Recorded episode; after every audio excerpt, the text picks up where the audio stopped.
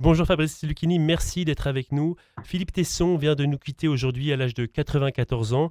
Peut-être pour commencer, quelle est votre première réaction? C'est la phrase du Figaro, l'ahurissement parce que on le vivait comme immortel.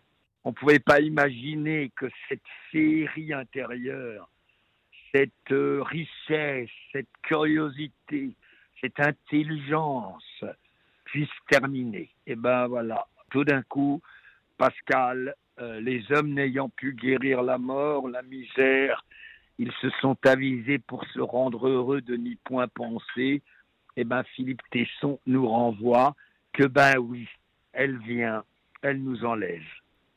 Est-ce que vous pourriez nous partager peut-être un souvenir avec lui? J'imagine que vous en avez. Et déjeuner avec lui où il m'a fait comprendre quelle était la position politique la plus extraordinaire. C'est-à-dire qu'il m'a dit Je déteste, je comprends bien que la société actuelle a plein de, a plein d'impuretés, il y a plein d'abus d'initiés, je sais pas comment on appelle ça, il y a plein de saloperies dans une société libérale.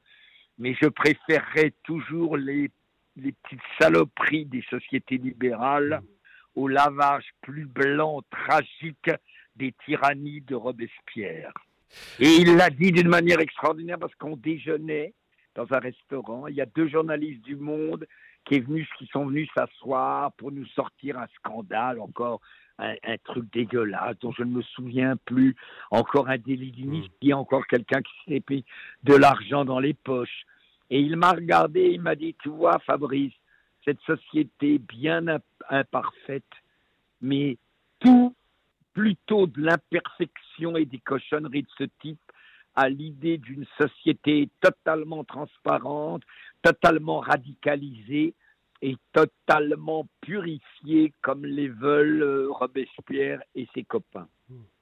Ah oui, c'était un, homme de presse. Hein. Vous parlez de sa liberté de ton, aussi un, homme de théâtre. Hein. Il était propriétaire du théâtre de Poche Montparnasse qu'il co-dirigeait avec sa fille.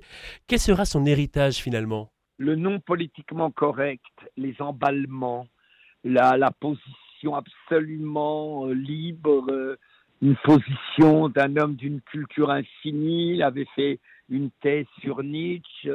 Il est un des derniers symboles d'une pensée libre, cultivée, inattendue, le contraire du catéchisme global. Mmh.